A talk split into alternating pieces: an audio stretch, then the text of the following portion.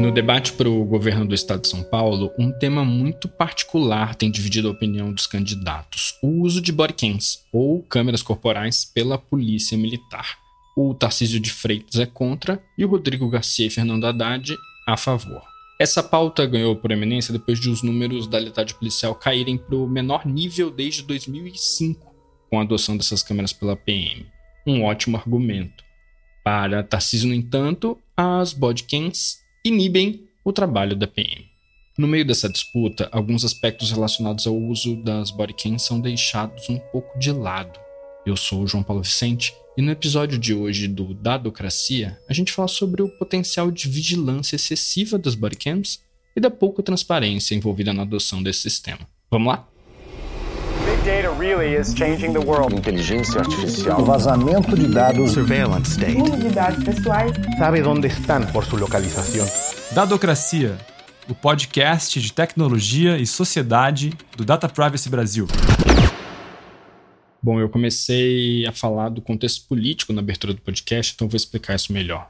O Tarcísio de Freitas, candidato pelo Republicanos ao governo de São Paulo e ex-ministro da Infraestrutura do governo Jair Bolsonaro, tem se colocado de forma constante contra as bodycams, enquanto Fernando Haddad, do PT, e o atual governador Rodrigo Garcia, do PSDB, são a favor de manter e até expandir o uso desses equipamentos. O Tarcísio é ligado ao bolsonarismo, ou seja, está na agenda dele a valorização dos policiais. E dentro desse ponto de vista aí, isso inclui permissividade para a forma como as polícias atuam, inclusive do ponto de vista da violência. O Haddad e o Rodrigo Garcia, por outro lado, estão abraçando as bodycams a partir desse entendimento de que elas contribuem para a redução da violência policial. E foi justamente por conta das altas taxas de letalidade policial que essas câmeras foram adotadas em São Paulo, dentro de um programa chamado Olho Vivo, criado na gestão João Dória, de quem o Rodrigo Garcia era vice, é, no início do ano passado, em 2021. No mês passado, em julho, o Estadão mostrou como a letalidade policial em São Paulo caiu para o menor nível desde 2005. E isso foi muito associado ao uso dessas bodycams, apesar de que muitos pesquisadores, inclusive representantes do governo e da PM, argumentarem que essas estatísticas também são influenciadas por mudanças institucionais na PM que aconteceram antes das bodycams passarem a ser utilizadas. Mas os números pegaram. Na verdade, a Secretaria de Segurança Pública do Estado de São Paulo acabou de assinar um convênio de cooperação com a USP, FGV e FAPESP para estudar o impacto das bodycams na segurança pública. Ainda há muito poucos detalhes sobre esse trabalho, mas ele envolve o desenvolvimento de ferramentas de inteligência artificial para aprimorar a capacidade das polícias em prevenir e controlar o crime e a violência. E é aí que pode morar o problema. É impossível a gente criticar um mecanismo que reduz a letalidade policial, mas esse benefício traz a reboque muitas dúvidas sobre quem tem acesso às imagens geradas pelas bodycams e como elas podem ser utilizadas. E é para falar sobre isso que hoje eu converso com Gabriel Vituri, jornalista e doutorando em Ciências Sociais pela Unicamp, que estudou as bodycams, entre outros temas, no seu mestrado. Gabriel, por que você começou a estudar o uso dessas câmeras e qual era o cenário que a gente tinha alguns anos atrás? Eu comecei a estudar as dinâmicas de, de vigilância e contra-vigilância entre a polícia, as polícias de forma geral e a sociedade a partir da produção de imagens que eram feitas por celulares, enfim, basicamente aquela coisa pós 2013, né? E aí, quando conforme a pesquisa foi avançando, eu comecei a mapear de que maneiras as polícias também faziam as suas imagens para construir as suas narrativas obviamente que eu me deparei com o assunto das bodycams, que na época que eu, que eu fiz a minha dissertação, que foi em 2000, entre 2016 e 2018, né, defendi em 2018, já existiam muitos movimentos, principalmente fora, né, de implementação desse sistema, né, das, das bodycams. É que agora, na época ainda não tinha muito isso, agora a gente já tem um nome mais mais definido em português, né, que são as câmeras corporais, né? Mas na, eu lembro que na época da, da, minha dissertação até foi uma questão que eu não tinha muito bem como nomear, assim. É, então usava câmeras acopladas ao uniforme, enfim. Câmeras corporais acho que também aparecia, mas agora parece que isso solidificou.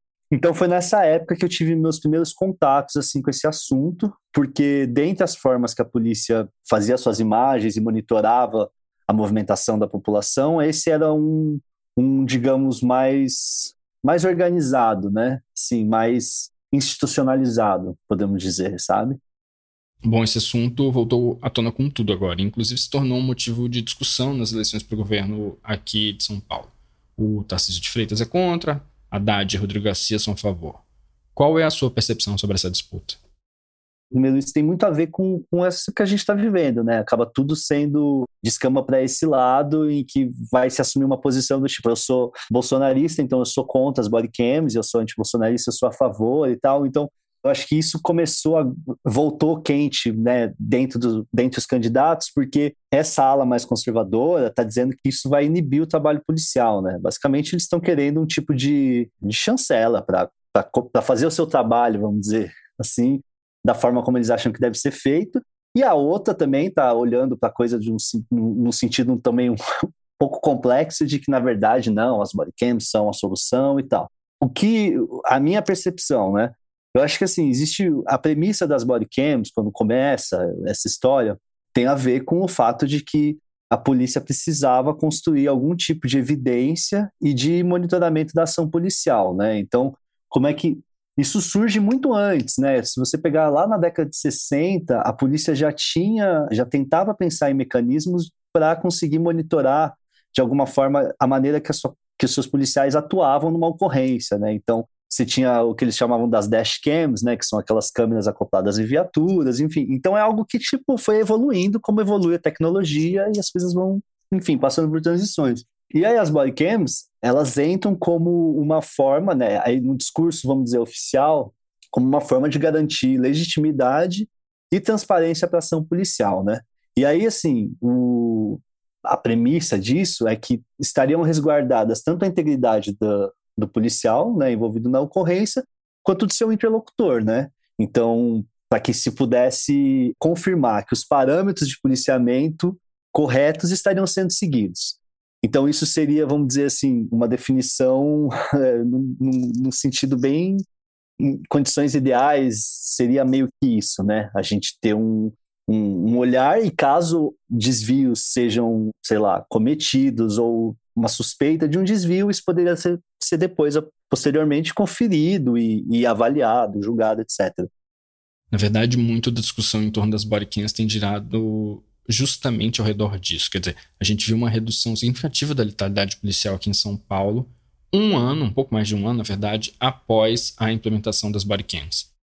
Pessoalmente, eu fui muito surpreendido pelos dados desse ano de utilização de bodycam em São Paulo. Eu confesso que eu quando começou, eu não imaginava que, que houvesse ter algum tipo de, de mudança expressiva, assim, estatística, como, como aconteceu. E eu acho, achei bem interessante, porque isso dá uma, uma desmontada, assim, num, num, numa coisa mais reativa, de pensar, pô, não, isso não vai resolver a questão do policiamento, é muito mais complexa e tal.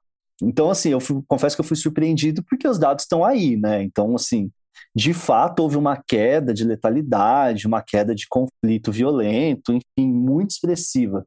Então eu acho que daqui para frente, por sinal, e aí a gente está falando mais de São Paulo, né? Mas eu acho que daqui para frente São Paulo vai virar um laboratório mesmo de, de estudo e de uso desses, desses equipamentos entre a polícia.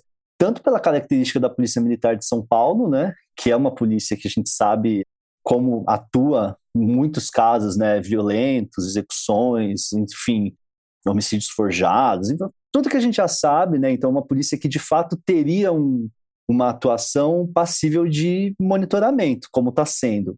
Minha percepção inicial é, poxa, de fato existe um impacto direto na, na forma como eles estão fazendo o policiamento. Agora, o que a gente precisa pensar é o que, que isso significa, vai, a médio prazo, né?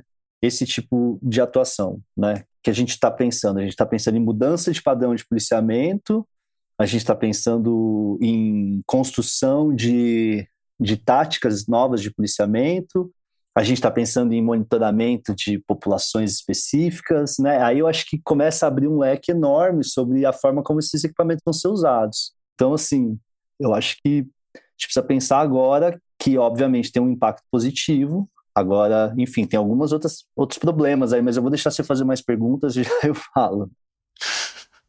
tá certo. Pois é, você falou dos problemas e justamente frente a esses impactos positivos, ainda mais com uma polícia extremamente violenta como a do Brasil, chega a ser difícil a gente querer problematizar isso, né? Mas se a gente deixar de lado os benefícios que esses equipamentos trazem, com o que a gente precisa se preocupar? Há risco de integração dessas imagens geradas a todo instante por bodycams a outros sistemas da Polícia Militar ou da Secretaria de Segurança Pública?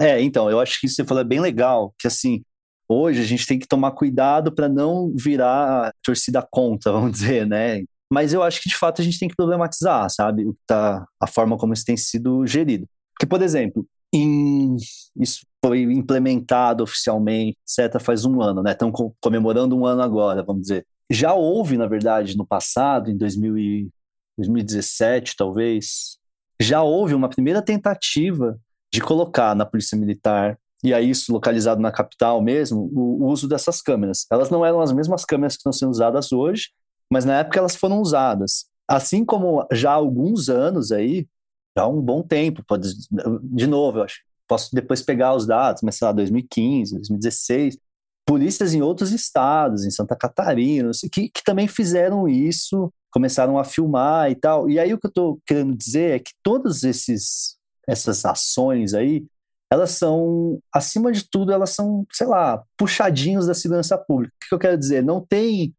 não tem nenhum tipo de regulamentação. Obviamente que eles têm um, um procedimento que eles devem seguir, mas ninguém, a gente não tem acesso a isso, né? Então, quando eu falo em problemas, eu acho que o maior problema aí seria a falta de uma diretriz clara e transparente com a sociedade do que está sendo feito a partir desse uso, porque o discurso a gente sabe, obviamente, né? Se um policial participa de uma ocorrência e que termina em morte, essa morte é suspeita, e aí, por exemplo, a corregedoria ou, ou alguém, se, se por um acaso se abre um inquérito é, policial para investigar isso, eles vão pegar, assim como eles faziam antes das bodycams, o que, que eles faziam? Eles pegavam é, câmeras de vigilância da, da, da vizinhança para tentar solucionar algum tipo de impasse investigativo. Eles, obviamente, que vão até as bodycams e vão ver o que aconteceu e tal. Isso a gente já sabe que é feito. Mas a gente não sabe exatamente qual é o caminho que está sendo seguido. A gente não sabe muito bem como essas imagens são armazenadas, a gente não sabe quem tem acesso a essas imagens. Então, eu acho que falta, na verdade, algum, alguma transparência e alguma regulamentação mesmo. Como diminuir a letalidade policial é uma demanda urgente da segurança pública, você obviamente que você passa por cima de alguns, é, sei lá, algumas etapas talvez. Mas eu acho que não dá para que isso continue sendo só colocado na chave de uma ferramenta que deu certo, entendeu? Eu acho que se ela é uma ferramenta que deu certo, que diminuiu a letalidade policial, ok, então a gente agora sobe um degrau e pensa, beleza, a gente precisa de algum tipo de regulamentação, inclusive pensando na, na, na própria privacidade dos policiais, enfim. Esse, esse é inclusive um, um dos argumentos da minha dissertação de mestrado de que assim essa vigilância, essa contra-vigilância, ela é, ela é totalmente difusa, ela não é uma coisa de um lado para o outro, sabe? Então o policial também, de certa forma, é vigiado pelo seu superior hierárquico. Então, assim, são várias coisas que estão operando ao mesmo tempo. Então, eu não acho que a gente possa só agora tomar como uma coisa legal, que deu certo e parou aí, entendeu? Eu acho que a gente precisa pensar como é que isso está sendo feito. Por exemplo, recentemente, isso foi discutido na Assembleia em São Paulo, questionaram, né, que estava regulamentando esse uso, porque o que você tem? Você tem a licitação para a compra do equipamento, né? Isso sai em diário oficial e tal, porque é um equipamento que vai ser incorporado ao espólio aí da segurança pública, da polícia militar e tal, sai a licitação, com, como isso foi comprado, etc. Mas não sai, por exemplo, que empresa está gerenciando esses dados que estão sendo armazenados em nuvem. Só dizem que estão tá armazenados na, na, nuvem, mas assim, isso não diz muita coisa, né? Percebe? É uma coisa muito sem, sem diretriz clara, né? E aí eu acho que talvez esse seja o maior problema, né? Essa falta de, de regulamentação. Mas há outras questões também, Gabriel? Porque assim, você tem um, problema das bodycams que aí é, é, tem a ver com o próprio aparelho. Porque, diferente de vários outros tipos de, de mecanismos, vai, de captação de imagem e tal, a bodycam, o que se argumenta muito, assim, é que ela é um encontro muito íntimo de a partir do momento em que o policial está com uma body cam e ele interage com você, é, é um encontro muito. Tem, existe muita nitidez na imagem, no som, nos traços físicos da pessoa, né? É um encontro muito face a face. E é um encontro que também, assim, a gente não está falando de consentimento, por exemplo, para você estar tá sendo gravado no momento que você está interagindo com um policial, né? Não existe um. Você não está dizendo que aceita ou não aceita aquilo, né? Nem estou problematizando isso, mas assim, estou dizendo que é um fato. A pessoa tá, a partir do momento que ela está interagindo com o policial, ela está sendo gravada se ele está com a câmera, né? Então você não, não concorda ou discorda em ter o seu, seu, a sua interação gravada e armazenada, né? Então, assim, também são câmeras que têm GPS. Então, de fato, você tem, se você for pensar do ponto de vista de privacidade, você tem, tipo, um, um, uma destruição, assim, da, da sua privacidade quando você está ali. Claro, isso depende de como os dados são depois processados, obviamente, mas, assim, o que eu quero dizer é que existe capacidade técnica, sim, para que muita coisa seja feita com isso, né? Câmera em alta resolução e tal, e cada câmera tem o seu, tem a sua funcionalidade, né? As, as câmeras que a Polícia Militar de São Paulo estão usando, que é um que é um dos motivos da polêmica também, elas são desse sistema que você não você não escolhe gravar ou não gravar, né? Então ela está gravando o turno inteiro de trabalho. O que você escolhe são momentos chaves do seu turno, né? Então você tem uma opção lá de você apertar um botão e parece que Parece não, é isso. Nesses casos, ela pega um pouco depois o áudio um pouco melhor, antes e depois. E também, além disso, é, as imagens ficam depois armazenadas por mais tempo do que as imagens em que nada acontece. Né? Então, a imagem do patrulhamento banal, em que não tem nenhum tipo de, de desdobramento, ela fica menos tempo armazenada. Mas, assim, é meio que isso que a gente sabe, né? Então, a gente não tem de fato acesso, né? Ninguém foi consultado, assim, obviamente, a como é que a gente vai pensar isso, é uma coisa interna. E aí a gente volta de novo pro velho problema da segurança pública, porque tudo pode ser argumentado sob o ponto de vista de que é uma questão de é, de segurança nacional ou de, de qualquer jargão desses que tem a ver com a proteção da sociedade, que você não pode abrir tudo, obviamente, porque senão você acabaria a transparência impediria que as coisas fossem feitas, sei lá, mas mas então é uma coisa que a gente não tem muita muito muito acesso mesmo, né? é bem complexo e esbarra na opacidade do Estado frente à população. Apesar da gente estar aqui discutindo esses temas, na prática compreendemos muito pouco os meandros de como eles funcionam, né? E o histórico não é muito bom, assim, né? Porque se você for pegar artigo 19, teve, na época de 2013 e tal, né? Eles fizeram um, um, um pedido, né, via LAI, para entender como é que, a, que aquele sistema que eles chamavam de olho de águia operava, né? Com, enfim, de que, que diretrizes norteavam a captação de imagens a partir desse sistema do olho de águia e tal. E foi um pedido que ficou famoso, porque o artigo 19 fez, recorreu, recorreu e, e, eles nunca abriram, né? Acabou depois sendo revelado por um repórter da Ponte, que teve acesso ao documento e tal, e vazou. Mas assim, o que eu quero dizer é que não existe uma. Eu acho que hoje em dia talvez tenha um pouco mais, mas assim, não existe muita disposição em querer chamar de fato a sociedade civil para esse diálogo, né? De ó, a gente está filmando e tal. Tem uma coisa no, no, discurso oficial que eu acho que também, não estou dizendo que o discurso oficial é, é, é, falacioso ou que é uma mentira, assim, de fato existe um interesse em que as pessoas e os policiais sejam protegidos nessas interações, né? Então, mas eu acho que falta essa, essa regulamentação mais clara, né? Você falou de 2013 e isso que eu vou falar não começou e nem parou em 2013, mas naquela época se tornou muito comum imagens de policiais com câmeras mini DVs grandonas, aerodiscretas, que eram usadas para gravar os participantes das manifestações. E a gente saiu desse cenário para outro em que os policiais estão a todo momento gravando todo mundo, dentro de um contexto de manifestações, de perseguição política. Na sua opinião, esse tipo de equipamento pode trazer mais riscos? Eu acho que sim, porque na época, né, era aquelas câmeras enormes, né, tinha um policial destacado para fazer isso. Foi nessa época do olho de águia também, né, que aquilo ficou tão evidente que era, o que estão fazendo, e aí, não, isso é, é uma operação e tal. Enfim, eu acho que, que, que, tem, tanto é que teve, né, 2013 também, né, assim, a, a, tivemos registros de, de denúncias em que as pessoas diziam claramente que a polícia chegava já sabendo quem ela queria abordar e de que forma ela queria. Também na, na, na época dos secundaristas isso também aconteceu. Também lembro de denúncia que de, de abordagens e que o, que tinha um livro que as pessoas tinham fotos e tal de algumas pessoas, chave do movimento. Então, assim, não dá para a gente dizer que não é possível. E tem uma coisa da bodycam que, que eu não falei sobre essa coisa do encontro íntimo, também é uma coisa que, assim, se for, que é criticada, vai, na literatura científica sobre o uso dela, é que ela, por mais que ela seja um aparelho que a gente veja e tal, ele acaba meio que sendo incorporado à farda e ele pode quase passar despercebido, ou inclusive passar despercebido para alguém que não tenha familiaridade com isso. Então, muitas vezes a pessoa sequer sabe que isso está sendo feito, né? Então, tem uma coisa aí que é, que é um pouco.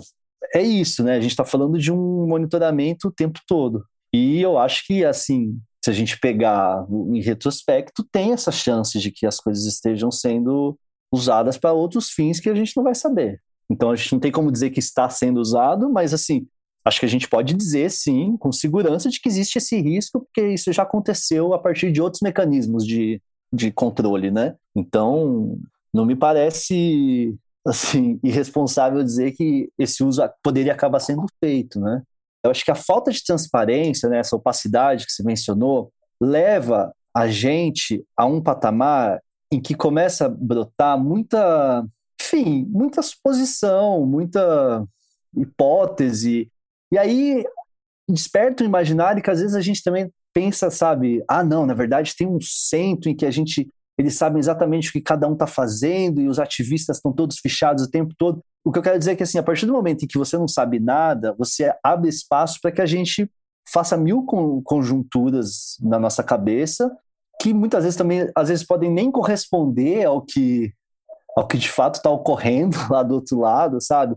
Então essa falta de transparência eu acho muito prejudicial, porque você cria um, um espaço de tensão, é isso que eu quero dizer, sabe? Não tem como ser diferente. A partir do momento que você não sabe o que está sendo feito, você vai criar tensão. Então, obviamente que eu não sei o que, que vai, né? O que, que vai acontecer nos próximos meses, porque a gente sabe que a gente está prestes a viver aí um, um cenário tenebroso, né? Então, mesmo 7 de setembro, enfim, eu não sei óbvio que as pessoas vão para a rua com isso na cabeça. Não tem como você não, não levar isso na, em consideração. Você está sendo gravado é, o tempo todo por câmeras de alta resolução e por todos os policiais. Então, se antes você tinha lá os policiais com mini DV que você falou na rua, você sabia quem estava filmando, mais ou menos, e tal, é, uma coisa explícita e tal, e agora é uma coisa incorporada, né? A ação. Então, isso, sei lá, eleva esse tipo de monitoramento e vigilância a outro estágio, né? Bom, queria te fazer uma última pergunta. A gente costuma falar sobre sistemas de vigilância e às vezes é uma impressão de que esse é um caminho sem volta. E se for de fato sem volta, como fazer para que seja um caminho menos esburacado? O que, que você acha? Não dá para, tipo, a gente ignorar que está tendo um impacto estatístico na atuação da polícia. Tipo, é um fato, né? Então, eu acho que não dá para a gente querer minar esse tipo de, de atividade, até porque é isso.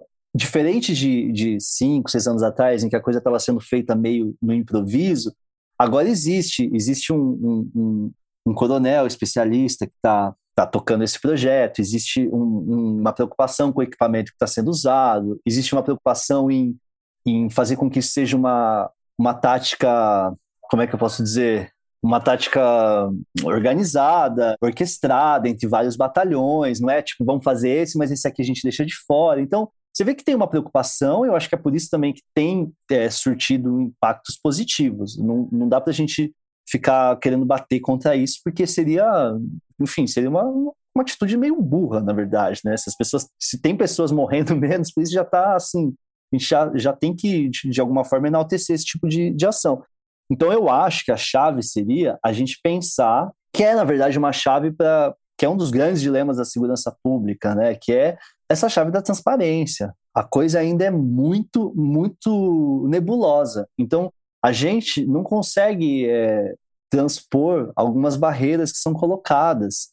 Então isso acaba às vezes fazendo com que a gente tenha receio e de fato não, não, desaprove esse tipo de, de técnica incorporada ao dia a dia e tal, porque se a gente não sabe o que estão fazendo com os nossos dados e com as nossas imagens, como é que a gente vai simplesmente só dizer que isso é bom ou ruim e tal? De novo, eu acho que a gente tem que sim se fiar nos dados que estão aí, estatísticos, pô, as pessoas estão, de fato, está tendo menos letalidade, menos violência e tal, mas eu acho que não dá para ficar só nessa chave, sabe? Até porque, assim, primeiro, né, existem vários. Tem, tem um caso específico, né, que deve fazer uns seis meses, não sei, em que um, um policial, né, foi flagrado numa execução, as bodycams ajudaram a solucionar, mas mais do que solucionar, eu acho que foi uma matéria que saiu no Fantástico. O que me chamou a atenção na matéria foi que as bodycams ajudaram a solucionar, mas na matéria mostra que existe também já uma subversão das bodycams.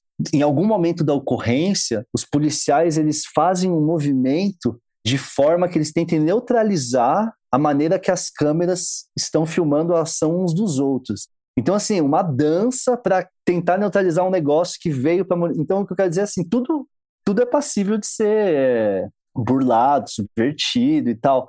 Então, isso vai acontecer. Assim como já aconteceu em, outros, em, em, em outras técnicas de monitoramento, etc. Então, como que a gente vai arrumando esse tipo de, de desvio e de adequação, de subversão? A gente tem que ir tendo transparência, debate, diálogo. Não dá para simplesmente vir da noite para o dia, todos os policiais de São Paulo estão usando uma câmera de alta resolução no uniforme e a gente vai ficar à mercê de um próximo, sabe? Eu acho que tá meio que por aí. E aí, por fim, tem uma coisa que eu queria trazer, que assim, a gente não sabe muito bem quais usos estão sendo feitos das imagens, mas eu sei um, e vou te falar qual é, que eu acho assim, hoje, o canal de YouTube oficial da Polícia Militar de São Paulo faz os seus próprios vídeos, a lá Polícia 24 Horas, usando as imagens das bodycams. Se antes a gente tinha os clássicos reality shows policiais sendo feitos por produtoras de audiovisual e tal, Hoje eles conseguem fazer eles próprios a partir do uso das bodycams. Então, assim, eu não sei quais usos mais estão sendo feitos. Esse eu sei porque eu, entrei no YouTube. Hoje eu entrei e falei, será que eles ainda estão fazendo? E sim, ainda está sendo feito.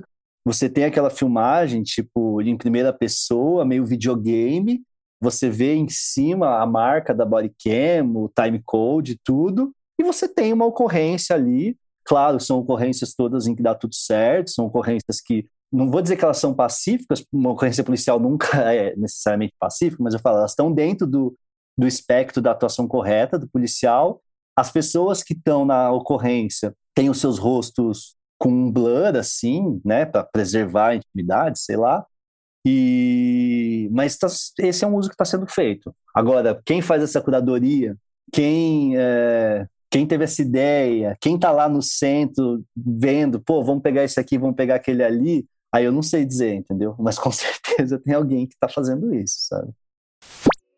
Esse foi o Gabriel Vituri, jornalista e doutorando em Ciências Sociais pela Unicamp. Esse tema não vai embora tão cedo, então voltaremos a falar disso por aqui. Em outro episódio, porque esse acabou. Se vocês quiserem dar um alô, é só escrever para dadocracia.dataprivacy.com.br. A produção e roteiro desse episódio são meus, a edição de som é da Vega Filmes e a vinheta e trilha original são do Paulo Pinheiro e Diogo Saraiva. Obrigado por nos ouvirem e até semana que vem. Tchau, tchau.